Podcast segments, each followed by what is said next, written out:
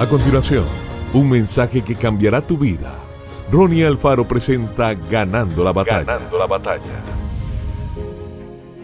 Comparados con ellos parecíamos langostas y así nos veían ellos a nosotros. Números 13:33. Usted hoy debe reemplazar lo que piensa de sí mismo por lo que Dios piensa y cree de usted. Él no lo ve como langosta, él lo ve como linaje real. Cuando dice príncipes del pueblo de Israel fueron como espías a la tierra prometida, al regresar diez de ellos dijeron palabras negativas. Aunque tenían la promesa dada por Dios, aunque habían sido llamados y puestos en un lugar de privilegio, no pudieron cumplir el propósito divino porque tenían un complejo de inferioridad. Se sentían como langostas y así los veían aquellos que los rodeaban.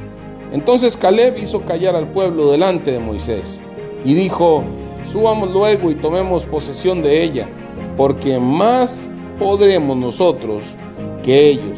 Números 13:30. El liderazgo de Israel quedó dividido cuando 10 de los 12 espías quitaron los ojos de las promesas dadas por Dios y miraron las circunstancias. Su negativismo se propagó como una plaga afectando gran parte del pueblo. Dios tuvo que intervenir rápidamente, trayendo juicio sobre cada uno de los líderes impíos y quitando de en medio a todos los que se habían dejado contaminar. Josué y Caleb, que tuvieron un espíritu diferente, que es el espíritu de fe y de conquista, recibieron la promesa de heredar la tierra prometida y luego fueron exaltados por Dios dentro del liderazgo.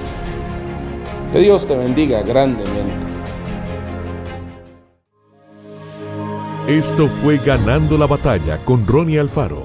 Seguimos en Spotify y en nuestras redes sociales para ver más. Ganando la batalla con Ronnie Alfaro.